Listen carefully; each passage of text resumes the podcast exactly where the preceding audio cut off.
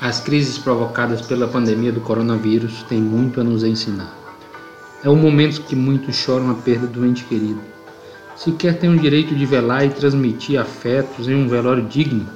Ou seja, não há velório. É um momento de muita tristeza. A pandemia nos tirou a cultura de prestar as últimas honras aos que amamos. Como diz Lenin, até mesmo quando tudo pede um pouco mais de calma, um pouco mais de alma, ou seja, de humanidade, a vida não para. O egoísmo, a individualidade, a falta de empatia são os valores que mais importam nas atuais sociedades. Mas o poeta é cirúrgico e diz: o tempo acelera e pede pressa. Eu me recuso.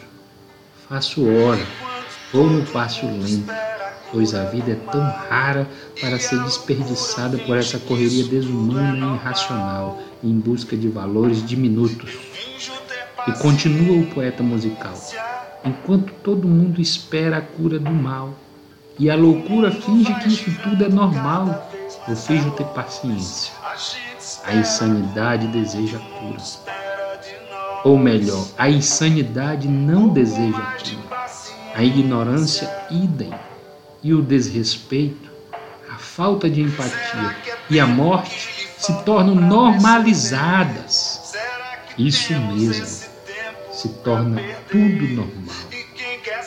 Realmente precisamos ignorar certas pessoas que usam as crises da pandemia para fazer uma disputa puramente eleitoral.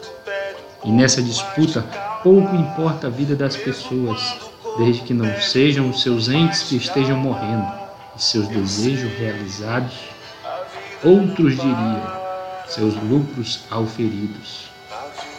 A busca pelo poder é o mais importante a ser feito, inclusive surfar na desgraça alheia e aniquilar o falso inimigo. Faz parte da estratégia.